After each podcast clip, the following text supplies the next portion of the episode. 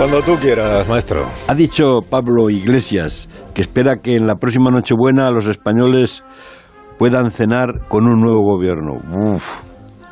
El turrón en Moncloa se lo comerá de luego Pedro Sánchez, pero los dados están echados y el primer villancico se titula o autodeterminación o elecciones en marzo.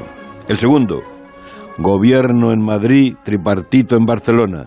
Y tercero, el tercer villancico, Rosario de la Aurora.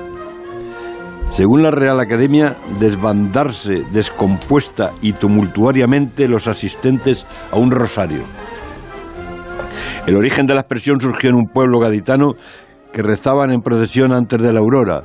Las cofradías se detestaban y al pasar por un estrecho sintieron la angustia del bloqueo y se liaron a hostias, falleciendo el cura de un farolazo de los que arrancaron en las andas de los pasos.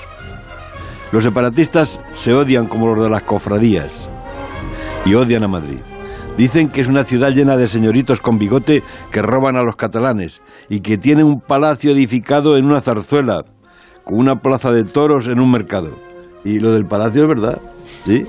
Eh, en los viejos tiempos se celebraban operetas y zarzuelas en el bosque. Y allí espera el rey Felipe VI a todos los líderes a ver si son capaces de romper el nudo gordiano de la investidura, la incomunicación y la confusión a la que los partidos están sometiendo a la nación.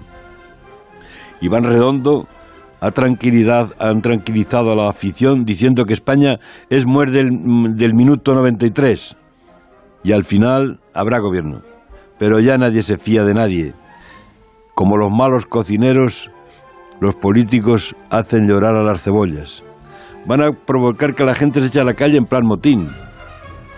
Para evitar que el despelote y el bloqueo se hagan crónicos, hay que recurrir, querido Carlos, al consejo de los celtas cortos.